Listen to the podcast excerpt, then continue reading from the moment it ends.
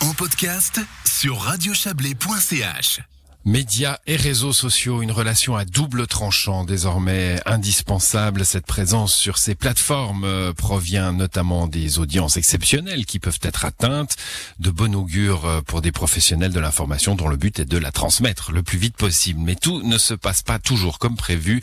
Polémiques, dérapages dans les espaces commentaires, menaces ou injures, à tel point que de nombreux médias ont fait appel à une société française de modération.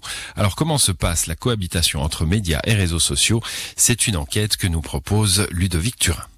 74 000, c'est le nombre d'abonnés du quotidien Le Nouvelliste sur sa page Facebook. Celle du matin.ch en compte 294 000, alors que c'est plus d'un demi-million d'utilisateurs qui ont rejoint celle du 20 minutes online. Une audience qui peut faire tourner les têtes, mais qui peut aussi avoir son lot de désagréments. Entre décembre 2020 et mars 2021, c'est plus de 8500 commentaires jugés inappropriés qui ont été retirés des publications du quotidien valaisan. Un chiffre qui peut surprendre. Tout n'est en effet pas autorisé sur ces plateformes comme le mentionne maître Sylvain Méty, avocat spécialiste des technologies informatiques et télécommunications. Alors effectivement, on ne peut pas ou on ne devrait pas tout dire sur les réseaux sociaux. Pourquoi? Parce qu'on n'est pas dans un espace privé, au même sens que si je suis seul dans mon salon à parler seul, où là je peux dire n'importe quoi, puisque personne ne l'entend, je ne vais pas commettre d'infraction pénale ou d'atteinte à la personnalité sous l'angle civil. Par contre, dès le moment où je suis sur un réseau social et que, en tout cas, une personne peut lire ou entendre ce que j'écris ou ce que je dis, dans ce cas-là, on est dans un espace qui est plus ou moins public, mais en tout cas qui est plus privé fermé et les contenus que je pourrais ainsi propager peuvent avoir un caractère pénal, notamment les infractions contre l'honneur. Les atteintes à l'honneur, injures, diffamations ou calomnies sont en forte hausse ces dernières années justement, selon l'outil StatTab proposé par l'Office fédéral de la statistique. En 10 ans, le pourcentage de plaintes pour diffamation a augmenté de 89%, alors que pour la calomnie, c'est plus 123% en une décennie. Comment expliquer cette escalade de violence verbale? Élément de réponse avec Olivier Glacet, sociologue des médias. Pendant longtemps, on a imaginé que les commentaires sur les réseaux sociaux étaient un peu un avatar du courrier des lecteurs des médias traditionnels, mais on se rend compte que c'est assez différent parce que déjà le, contrôle sur les contenus, il faut être très vigilant. Et puis en plus, il y a aussi des cultures de la participation en ligne, des manières de s'exprimer, de partager ses émotions.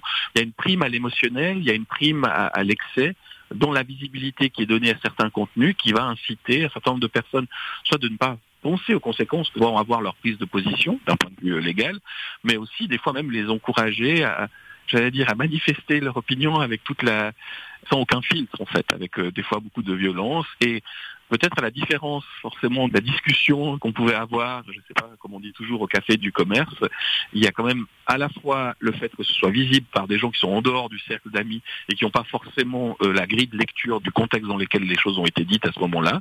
Et en plus, c'est des choses qui vont rester, c'est des choses qui vont circuler. Et donc, il y a cette immédiateté émotionnelle, euh, peut-être qu'on le pouvait avoir dans la sphère privée. Forcément, elle est dupliquée parfois sur les réseaux sociaux, elle est cultivée des fois sur les réseaux sociaux dans un contexte technique et un contexte juridique complètement différent, parce que là, on en vient à publier ces points de vue. Une problématique à laquelle doivent faire face les médias présents sur ces réseaux sociaux. C'est notamment le cas du Nouvelliste en Valais. Fin janvier, une avalanche ôtait la vie d'un guide valaisan chevronné. Devant les dizaines de commentaires haineux sous l'article qui annonçait l'accident, la famille avait dénoncé ces agissements intolérables dans les colonnes du quotidien valaisan. Dans certaines régions, des thèmes précis sont en effet susceptibles d'amener des dérapages en ligne, comme le précise Julie Collet, responsable des réseaux sociaux du quotidien valaisan. En Valais, ce qui fait toujours beaucoup réagir, c'est tout ce qui touche aux loups, euh, les gens du voyage, les cyclistes euh, en dehors des performances sportives, tout ce qui concerne euh, les frontaliers aussi. Ça montre la mentalité peut-être que dégage le canton du Valais, notamment par rapport à, l'expression qu'on voit sous ces articles-là oui, je pense que c'est des réactions hein, qui sont très cantonales et, locales, effectivement, parce qu'il n'y a pas les mêmes réactions sur les pages RTS Info, euh, sur des sujets que peut traiter le 24 heures à propos du loup, c'est pas du tout la même réception euh, du public, effectivement. En Valais ou ailleurs, les réseaux sociaux peuvent donc très vite s'emballer lorsqu'il s'agit d'actualité ou autres sujets sensibles. Il existe cependant des outils qui ont été créés pour absorber certaines tensions qui peuvent découler d'un article de presse les médiateurs. La société privée Tamedia en emploie deux pour la Suisse romande et alémanique. La partie francophone est représentée par Denis Etienne qui explique en quoi consiste son rôle. Le médiateur, c'est une interface entre les lecteurs, les internautes d'une part, et puis les rédactions, rédactions en chef, mais aussi journalistes d'autre part. Chaque fois qu'un lecteur n'est pas content, qui s'estime lésé par un article, chaque fois qu'un lecteur ne comprend pas un traitement journalistique ou estime qu'on est trop d'un côté ou trop d'un autre, il peut saisir le médiateur. La moitié des cas, je lui réponds directement, soit je contacte le journaliste, les rédactions en chef, en demandant des renseignements. Et puis s'il y a conflit, j'ai derrière moi un service juridique hein, de la maison. J'essaie de proposer des solutions aux rédactions en chef. À savoir deux choses. Une, c'est que je suis indépendant. Donc je réponds directement du président du conseil d'administration ou du conseil d'administration. En revanche, j'ai un pouvoir d'influence, mais pas un pouvoir de décision. Mais c'est très bien comme ça aussi, en fait.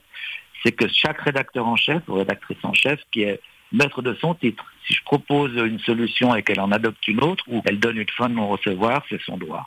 Et puis c'est l'indépendance des rédactions, évidemment, je ne vais pas la contester, bien au contraire. Cet outil de médiation semble pourtant désuet à ce jour.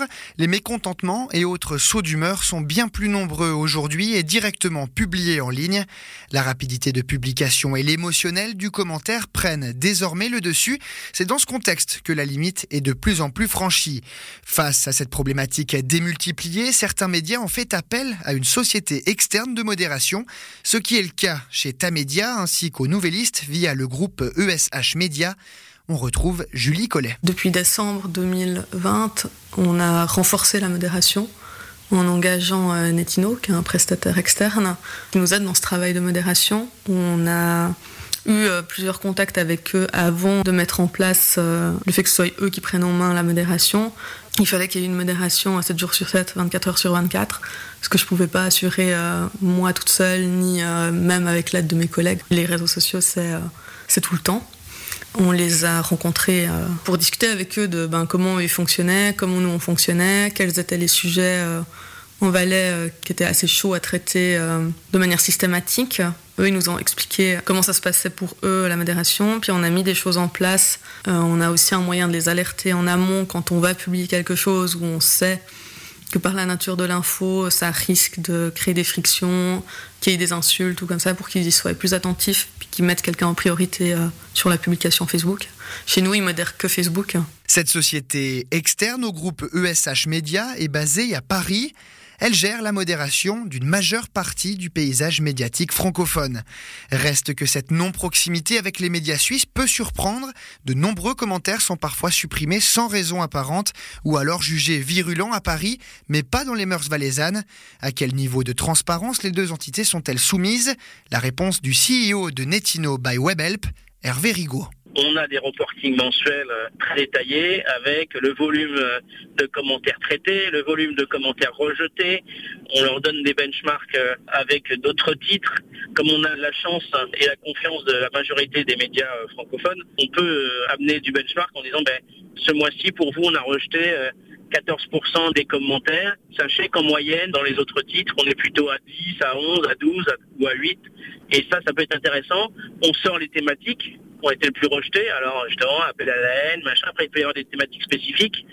Et ça aussi, on le partage avec nos clients. Donc on sort les thématiques ou les derniers sujets d'actualité qui ont suscité des commentaires on est capable euh, aussi de sortir les pseudos les plus actifs, etc., etc. Ces méthodes semblent drastiques, mais sont proportionnelles à l'ampleur de la problématique. Selon son CEO, cette société de modération française supprime jusqu'à 200 millions de commentaires par mois. Problème, la suppression est l'unique action de Netino by WebHelp. Il n'y a donc aucune suite pour ses auteurs. En 2020, les cyberatteintes à la réputation et pratiques déloyales ne représentaient que 5,1% des plus de 24 000 infractions commises sur sol suisse. Dans une société où l'influence des réseaux sociaux est exponentielle, n'y a-t-il pas lieu de se questionner sur la pertinence de la législation actuelle? Est-elle à jour? La réponse de maître Sylvain Méty, avocat spécialiste des technologies informatiques et télécommunications. La Suisse a toujours eu une approche qui est d'avoir un cadre légal qui est technologiquement neutre, de manière à ce qu'on soit le moins possible en retard. On n'a pas une, infraction particulière de diffamation en ligne, on a une infraction liée à la diffamation qui est la même si je crie dans la rue si euh, j'écris dans un journal ou si euh, je publie sur un réseau social, ce qui fait qu'on n'a pas des mises à jour à faire, donc on ne devrait pas être trop en retard. Ou on est peut-être plus en retard, mais comme beaucoup d'autres, euh, c'est dans la compréhension du fonctionnement technique, dans la compréhension des enjeux, dans la sensibilisation des victimes et dans la sensibilisation aussi des, forces de police et des moyens qu'on leur donne euh, en termes de formation, en termes de temps pour arriver à exploiter ces traces. Qu'on a euh, dans les cas euh, les plus graves, on va voir qu'on peut avoir des, des, agents de police spécialisés avec des informaticiens et qu'on arrive assez bien à trouver des résultats. Le problème, c'est que lorsqu'on a une, un simple poste qui est publié et qui me dénigre un peu, évidemment qu'on va pas pouvoir mobiliser euh, 10 policiers spécialisés techniques pour euh, identifier l'auteur et puis que là, on peut avoir parfois un peu un peu moins de compétences, un peu moins de moyens, ce qui rend plus difficile la poursuite. Si la Suisse est à jour avec l'aspect législatif, elle est en revanche moins concernant la lutte contre les petites incivilités en ligne, tant en matière de formation policière sur ce domaine que sur la sensibilisation des victimes. Car les réseaux sociaux, dont l'influence sur la société continue d'accroître, devraient rester le canal principal des échanges entre individus pour ces prochaines années. Mais la sécurité de ce canal est-elle optimale pour l'utilisation que l'on en fait aujourd'hui? À la lumière des éléments présents dans cette enquête, forcé de constater que ce n'est pas le cas.